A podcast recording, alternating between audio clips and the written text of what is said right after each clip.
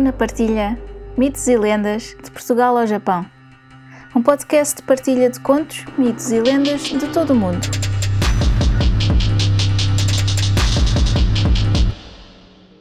Uma nota antes de começar.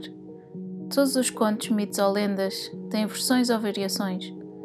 Esta versão que vou contar é só uma das muitas que foram passadas de geração em geração.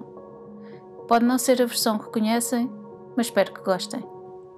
Eu sou a Luna Kirsch e sejam muito bem-vindos ao Luna Partilha Mitos e Lendas de Portugal ao Japão. Continuamos a série de lendas portuguesas com o auxílio do livro Portugal Lendário de José Vial Motinho, editado pelo Circo de Leitores.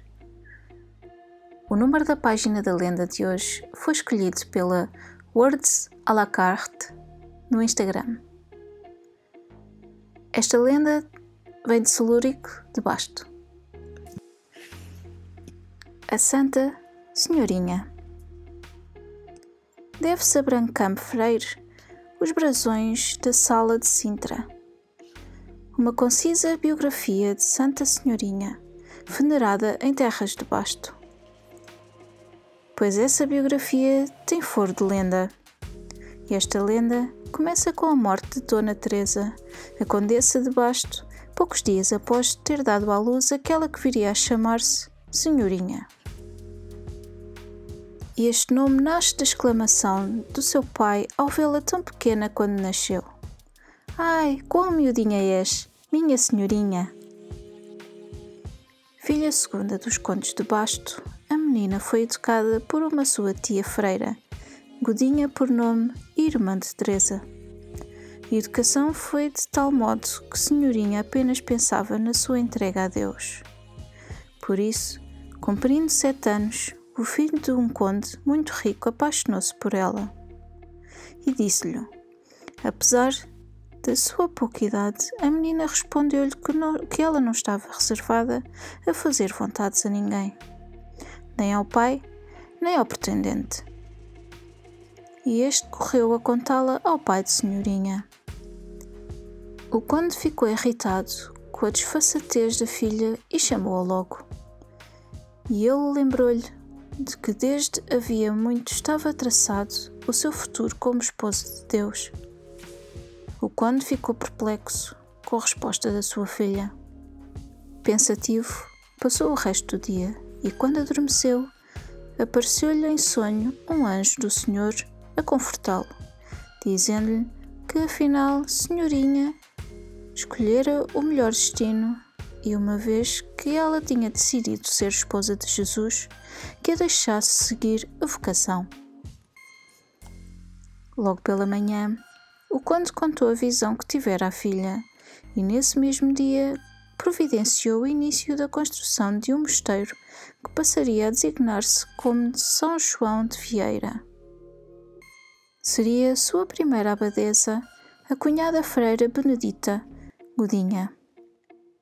Aí, em 970, o conde assistiu à profissão de fé de senhorinha, que tinha pouco mais de oito anos. Quando faleceu a abadesa Godinha, senhorinha, que lhe herdou o cargo, pressionou a família para que edificasse um novo mosteiro em Basto e nele se recolheu. No entanto, o estado de saúde da jovem não era muito bom. Os frequentes jejuns e a mortificação com os silícios abalaram-na muito. Porém, já a nova abadesa tinha uma aura de santidade. Fez que aparecesse farinha quando já não havia de que comer no mosteiro de Basto.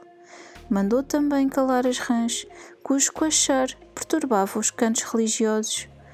Arredou tempestades e quebrou os grilhões com que o seu irmão foi preso. Porém, depois de morta, diz a lenda que deu vista a um cego, entre outros milagres que lhe são atribuídos.